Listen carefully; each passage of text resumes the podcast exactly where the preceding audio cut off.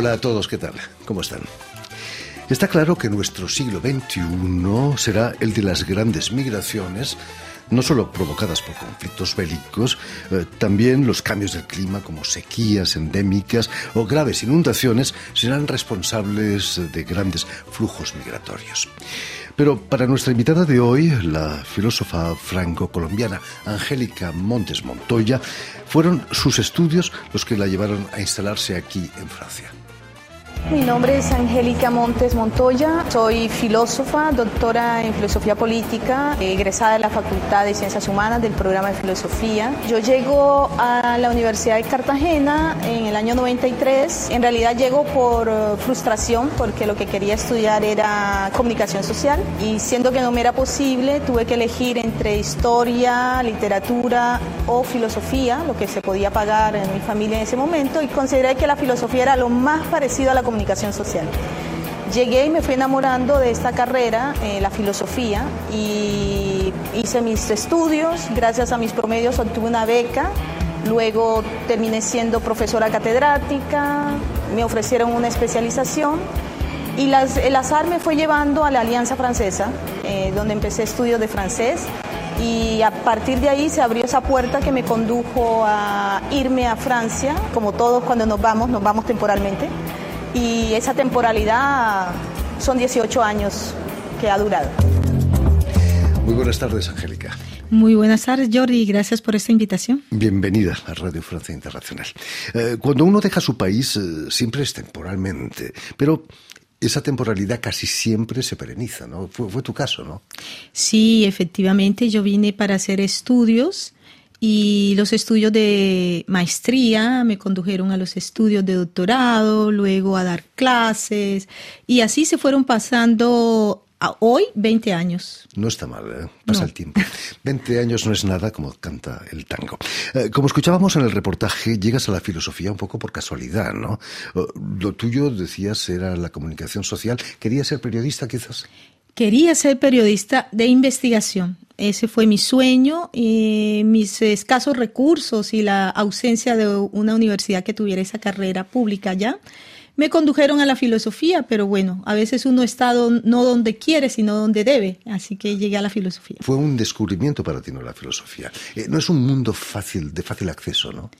Es un mundo difícil, sobre todo profesionalmente, porque también es un mundo donde la mayoría de los autores son masculinos y han logrado un posicionamiento bastante sólido. Y es difícil hacerse un huequito cuando uno es mujer y, no logra justamente ajustarse a lo que los colegas del género masculino consideran que debe ser eh, la filosofía.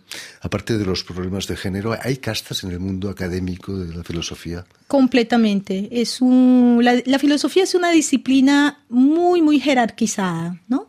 Está el maestro y está el discípulo. Y la mayoría de la gente muere siendo el discípulo de y nunca le llega a ser, eh, digamos, independiente en su pensamiento. Quizás ese fue el caso de Andrés César, eh, que fue el maestro de, de Edouard Glissant, ¿no? Totalmente de acuerdo. Así es. Bueno, es se quedó siempre como discípulo, aunque ahora es considerado como un maestro. Eh, también por casualidad, Angélica, llegas a la Alianza Francesa para estudiar francés. ¿Qué, qué es lo que te atrajo de la lengua francesa? Otra feliz casualidad. Los filósofos existencialistas, quizás no.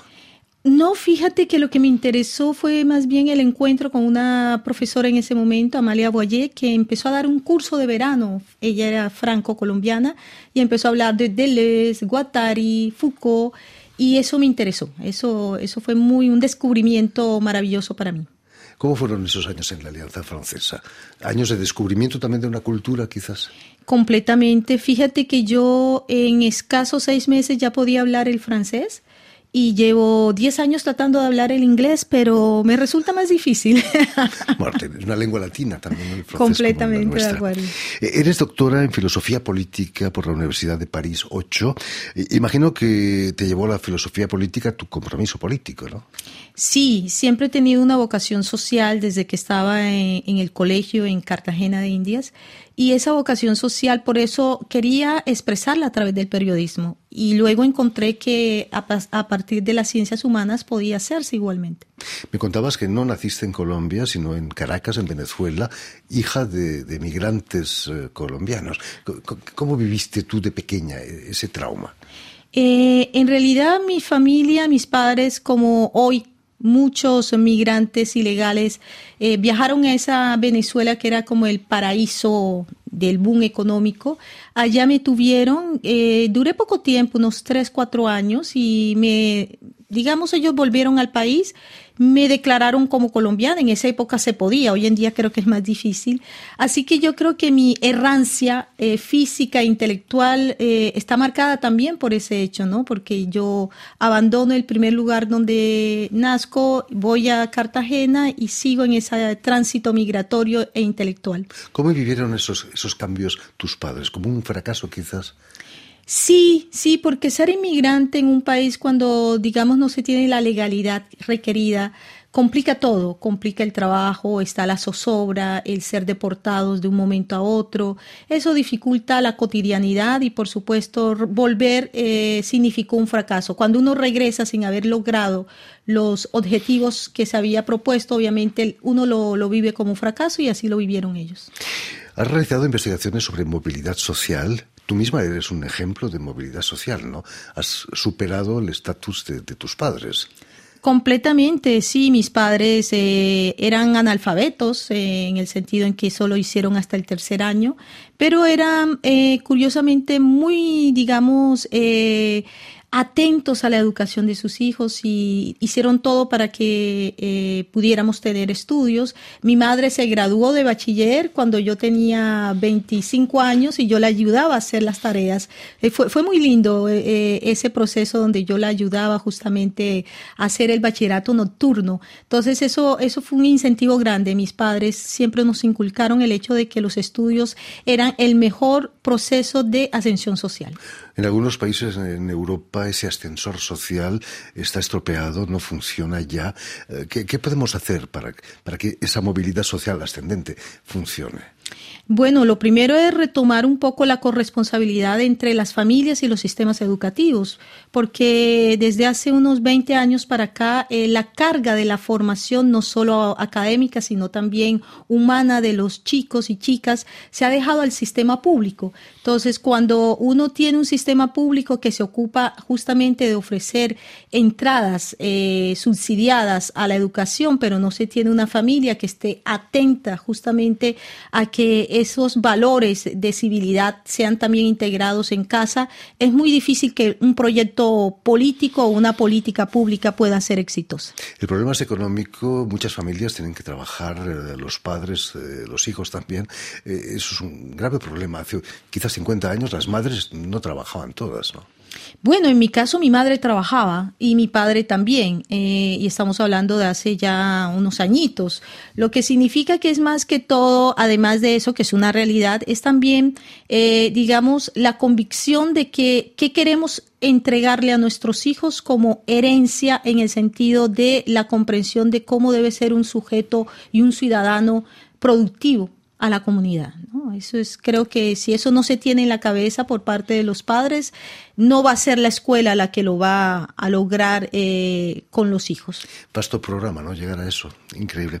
Eh, si me permites, paradójicamente, eh, a pesar de tu, compromiso social, fuiste profesora de una universidad privada de ciencias empresariales aquí en Francia, en París, el ESSEC.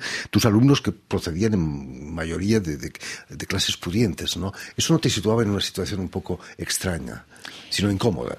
Pues justamente era un reto porque se trataba de hacer comprender a esas chicas y chicos que venían de unas, eh, digamos, unas clases sociales medias, altas y altas, de que el mundo era mucho más eh, precario y complejo afrontar, eh, confrontarlos a las realidades políticas, sociales, culturales, sacarlos de sus zonas de confort eh, para mí fue un, ejercicio justamente de aportarle a la sociedad eh, francesa que me acogió eh, la necesidad de generar conciencia social a, esas poblaciones. Seguro que dejaste huella más de uno de tus alumnos, ¿no? Eso espero. Has participado recientemente en un libro editado aquí en Francia que lleva el título de Utopías y distopías en el imaginario político. Esa movilidad social de la que hablábamos se ha convertido en una utopía ahora. Se ha convertido en una utopía, pero en realidad siempre ha sido una utopía.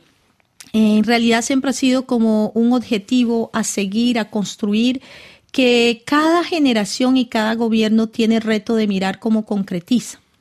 Y en este sentido, eh, seguimos apostando a la utopía de la igualdad, que no es el igualitarismo, porque hay una gran confusión. No se trata de que todos vamos a tener el salario de 3.000 euros igual si uno ha hecho el esfuerzo de formarse, hacer estudios, hacer, digamos, inversiones y los que por otras elecciones de vida no lo han querido hacer. Se trata de, tener acceso a los mismas, las mismas condiciones de posibilidad de desarrollar su, su persona. ¿no? Por supuesto.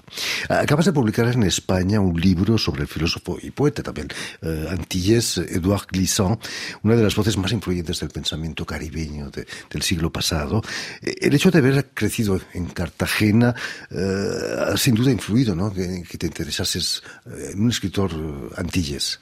Sí, yo descubro a Edouard Glissant en Francia, porque justamente una de las cosas que pasa con todos los países del Caribe, tanto los insulares como los continentales, es que están de espaldas al Caribe. Entonces, en Colombia, una ciudad como Cartagena es una ciudad que desconoce lo que pasa en las Antillas caribeñas. Y lo vine a descubrir acá y me sedujo eh, la manera como él ve las identidades, las relaciones y todos esos elementos de construcción de sociedades. Eh, Glissant estaba en contra de la universalización, ¿no? Eh, todo el mundo es un título de uno de sus libros, el todo mundo. Eh, ¿qué, es ese todo mundo para, para Edouard Glissant? Para explicarlo en términos sencillos, eh, se trata de hacer comprender a la gente que el todo mundo está habitado por lo que él llama la creolización. La creolización es algo que ocurre a pesar de nosotros. Es, ¿Qué significa? Que nosotros estamos inextricablemente relacionados unos con otros pese a que uno quiera, quiera alejarse y generar comunidades, comunidades indígenas, comunidades afro, comunidades de ricos, comunidades de pobres, todo eso nos depasa porque somos sustancialmente sociables y necesitamos de esas relaciones, ¿no? Y esas, lo que él llama los rizomas. Me hablabas antes de wokismo. Eh, ¿Qué es el wokismo? Precisamente encontrar ese hueco en el que una comunidad se siente confortable. Sí, y en sí no es malo. El wokismo es una práctica, eh, digamos, que surge hoy en día, pero tiene sus antecedentes más bien en los espacios reservados o los espacios, el self-space, que era en los años 60 en Estados Unidos lugares en los que las personas homosexuales podían encontrarse sin el temor de ser perseguidos por la policía y podían ser ellos mismos, ¿no? Esos espacios seguros eh, eran necesarios y fundamentales, pero creo que se ha ido tergiversando el concepto mismo de espacios seguros y hoy se han generado especies de, grupos cerrados, ¿no? Eh, por ejemplo, el wokismo se manifiesta cuando uno estima que solo una persona negra es capaz de sentir, hablar y expresar lo que una persona negra eh, tiene en su corazón, o cuando se piensa que solo una mujer puede hablar de otra mujer. Eso, eso encierra a la gente y es eso en, eh, en contra de lo cual justamente Eduard Glissant está eh, en contra. Precisamente las redes sociales estaban pensadas para abrirse a los demás y está ocurriendo lo contrario. La gente se encierra en su pequeña, pequeña parcela, ¿no? Completamente, los algoritmos funcionan para eso porque finalmente las eh, redes sociales hacen parte de un capitalismo del comportamiento, donde lo que se le da al individuo es la sensación de que están eh, en, en, lo cierto, ¿no? Y para que estén en lo cierto y se sientan tranquilos, los van a poder a dialogar a la gente, con la gente que piensa exactamente igual.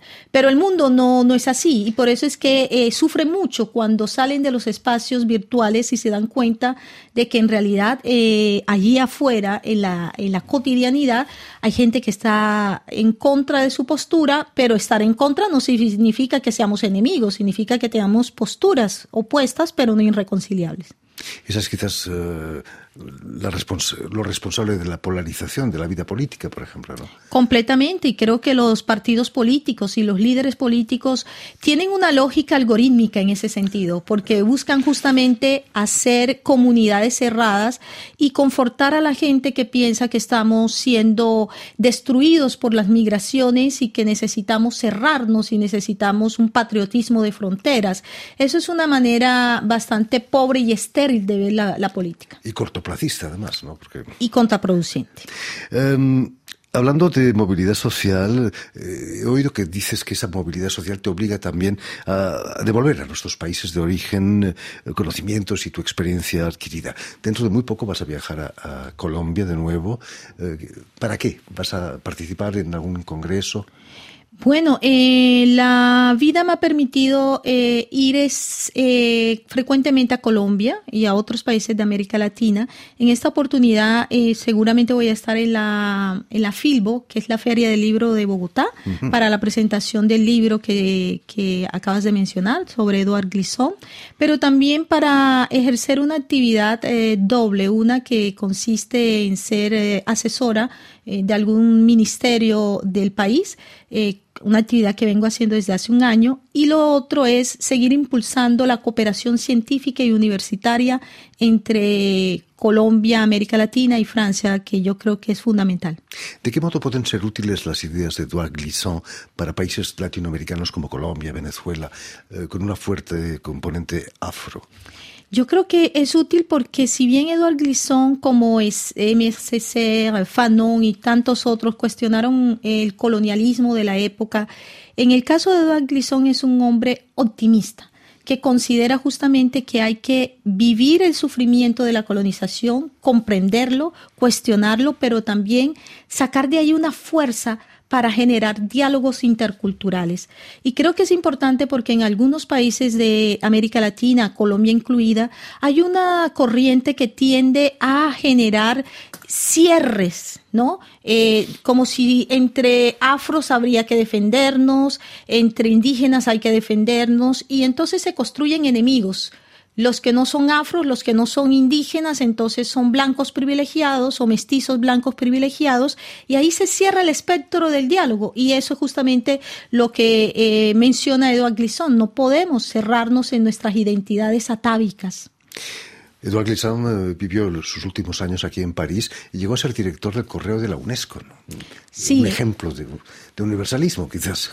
Es un ejemplo de universalidad porque en filosofía el universalismo eh, eh, tiende, es una corriente que tiende a establecer que el mundo para ser mejor entendido, mejor administrado, tiene que ser homogeneizado. La globalización es un ejemplo justamente del universal, ¿no? Para poder controlar el mundo, perder la incertidumbre, hay que tener control y hay que homogenizar las cosas.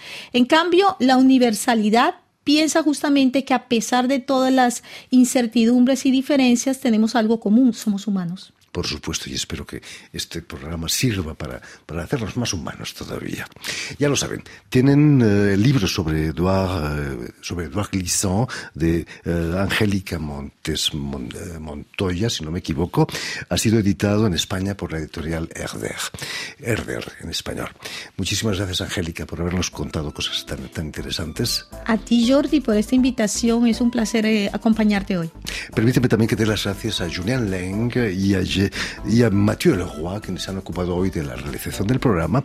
Y también saludar a nuestros telespectadores que nos siguen en todo el continente americano, seguro que en Cartagena, en Colombia también, gracias a la cadena Unión Continental Latinoamérica, que es la cadena de la OEA, la Organización de Estados Americanos, y una red que se llama TAL, TAL, que reúne televisoras públicas y universitarias de América Latina.